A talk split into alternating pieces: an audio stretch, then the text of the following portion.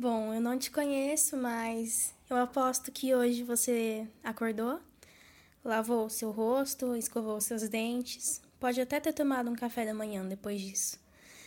Mas já parou para pensar se você nem lembrasse mais quando foi a última vez que você dormiu em cima de uma cama? Ou até mesmo quando foi a última vez que você comeu alguma coisa? Pois é, essa é a realidade do dia de muitas pessoas.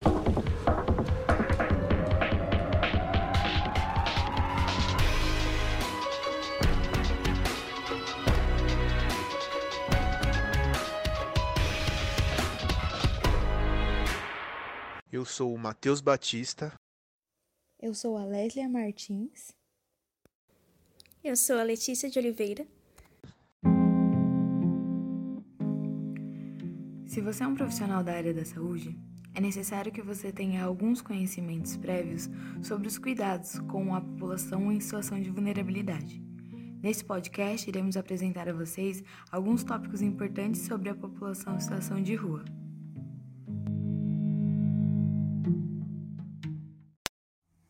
Uma das principais competências de profissionais da área da saúde, tais como o enfermeiro, é garantir, facilitar e incentivar a promoção à saúde de indivíduos. E assim como em qualquer atendimento, é necessário desenvolver um plano de ação para suprir as necessidades de pessoas em situação de rua. A importância desse atendimento diferenciado vem da quebra dos princípios do SUS, que são universalidade, integralidade e equidade já que a universalidade está ligada à garantia dos direitos à saúde por todos os brasileiros, sem acepção ou discriminação, de acesso aos serviços de saúde oferecidos pelo SUS. Visto que muitas dessas pessoas não têm documentação, contato com familiares para acompanhamento e se encontram em situações precárias de higiene, é comum terem um acesso a serviços básicos negado. E é nesse momento em que a política pública de população em situação de rua pode ajudar.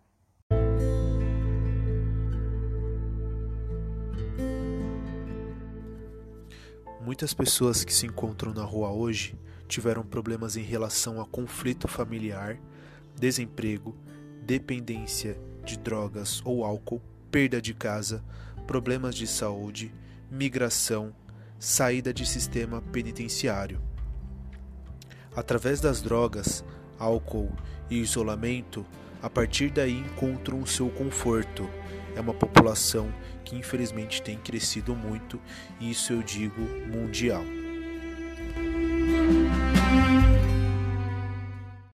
Mas além desse processo histórico excludente por si só, existem ainda outros fatores que contribuem para o desenvolvimento dessa população.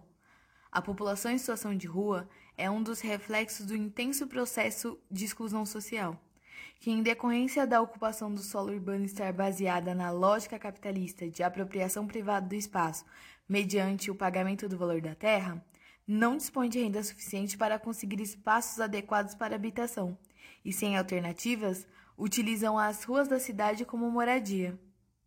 Conforme a definição da Secretaria Nacional de Assistência Social, a população em situação de rua se caracteriza por ser um grupo populacional heterogêneo, composto por pessoas com diferentes realidades, mas que têm em comum as condições de pobreza absoluta, vínculos interrompidos ou fragilizados e falta de habitação convencional regular, sendo compelidas a utilizar a rua como espaço de moradia e sustento, por caráter temporário ou de forma permanente. Entre os principais fatores que podem levar as pessoas a irem morar nas ruas estão a ausência de vínculos familiares, perda de algum ente querido, desemprego, violência, perda de autoestima, doença mental, alcoolismo e uso de drogas. 74% de mais de 11 mil pessoas entrevistadas mencionaram que fazem uso de álcool e drogas. 86% é formada por homens, 64% deles são negros ou pardos, e 60% deles dizem ter filhos, porém apenas 0,8% declara viver com eles nas ruas. Nesse caso, é importante mencionar também que existem mais de 24 mil pessoas em situação de rua em São Paulo, com crescimento de 53% em relação ao censo de 2015, e cerca de 380 delas se consideram transgênero. Embora esse seja um dado não muito preciso por dois motivos: pela própria dificuldade de registrar o total de pessoas em situação de rua e de identificar pessoas transgênero, tanto visualmente, devido ao apagamentos corporais estéticos causados pela vivência nas ruas, como pela autoidentificação. Nacionalmente não temos a informação, já que o censo da cidade de São Paulo de 2019 registrou 386 pessoas como transexuais, transgêneros e travestis. Não temos a mesma base de comparação classificatória do censo de 2015, porém consta lá 106 pessoas que se declararam não heterossexuais, o que por baixo significa um crescimento de mais de um triplo em quatro anos, muito superior, portanto, ao crescimento de 53% da população total em situação de rua no mesmo período. O que também pode ser um fator que colabora para o aumento significativo desses números é a relação familiar fragilizada por falta de apoio e a falta de espaço no mercado de trabalho para essas pessoas. Além dessas características gerais, é importante saber as características relacionadas à saúde, como, por exemplo, quais as doenças que mais atingem essa população, de forma geral, as doenças mais comuns são causadas pela falta de higiene e são problemas de pele, como micose, calos e unhas encravadas, pela falta de uso de calçado e contato com a umidade. Infestação como piolhos e sarnas, tuberculose pela exposição à chuva e ao frio, infecções sexualmente transmissíveis como sífilis pela falta de uso de preservativo, o que também pode colaborar para a gravidez de risco de mulheres nessa situação. Voltando um pouco sobre o que já foi mencionado pela Leslie, essa política foi criada em 2009. Seus objetivos são de promover acesso amplo à saúde e de forma simples e segura. Como já foi mencionado sobre equidade, é justamente promover essas pessoas o que é direito delas. Dentro desse plano político estão as formações de consultórios na rua, que conta com uma equipe multiprofissional que presta serviços a essas pessoas em situação vulnerável, indo em busca de quem necessita de saúde. Juntamente com o Ministério da Saúde, existe a implantação de centros específicos que atendem doenças que mais acometem essa população, como no caso da tuberculose, por exemplo. Agora vamos falar de alguns equipamentos de acolhida que atuam na promoção à saúde. Centros temporários de acolhimento foram criados em 2017, são serviços destinados para as pessoas que precisam de rápido acolhimento. Eles servem de apoio aos demais centros de acolhida do município de São Paulo. O principal objetivo do centro é que as pessoas vulneráveis consigam um trabalho e possam desenvolver autonomia e geração de renda. Centro de referência especializado para a população em situação de rua tem o propósito de atender famílias e indivíduos nas mais diversas situações de vulnerabilidade social ou violação de direitos. Os usuários dos serviços são famílias e indivíduos que vivenciam violação de direitos como violência física, sexual e psicológica. Atendimento diário emergencial. Também criado em 2017, o local é destinado para acolhimento e atendimento aos dependentes químicos são disponibilizados serviços de higiene pessoal, alimentação e atendimento socioassistencial para os conviventes.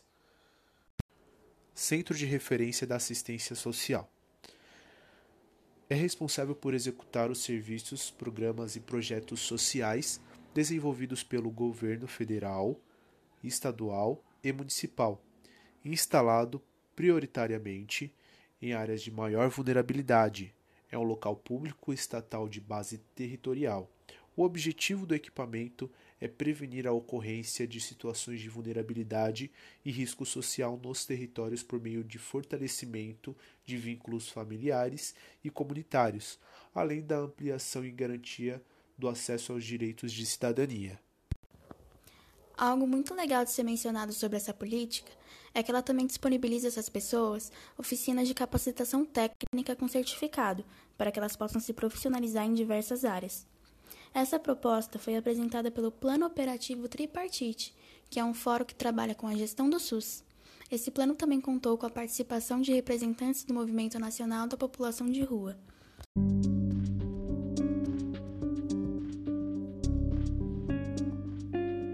Sem informação, higiene e abrigos, população de rua está vulnerável à Covid-19.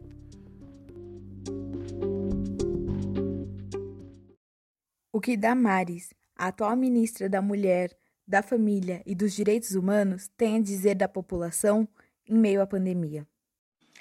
Ministra, o número de moradores de rua já contaminados. A gente não tem ainda esses dados do total de moradores de rua contaminados. São muitos? Não. E por que não são muitos ainda? Ninguém pega na mão deles, ninguém abraça morador de rua. Diante do aumento de casos do novo coronavírus no Brasil e principalmente em São Paulo, a orientação dos órgãos de saúde é o isolamento em casa. Mas para pelo menos 24 mil pessoas que vivem em situação de rua na capital paulista, a quarentena domiciliar não é uma possibilidade. O acesso das pessoas em situação de rua ao auxílio emergencial tem inúmeras dificuldades, como a falta de um celular ou documentos. Além disso, os abrigos oferecidos não têm condições necessárias para o isolamento social, o que as coloca ainda mais em risco. Atualmente, a Secretaria Municipal de Assistência e Desenvolvimento Social dispõe de 89 serviços de acolhimento para essa população, com mais de 17 mil vagas. Diante da pandemia, a gestão instalou pias comunitárias em locais de centro da cidade e criou oito novos abrigos em caráter emergencial, o que totalizou 536 vagas. Um deles é destinado para quem está com suspeita da doença. Agradeço a todos os ouvintes e especialmente ao professor Eduardo Sodré Souza, que nos incentivou a pesquisa desse tema. Compartilhe desse tema e cobre dos governantes sobre suas propostas. Colabore com a população através de doações e procure por ONGs confiáveis. Até mais!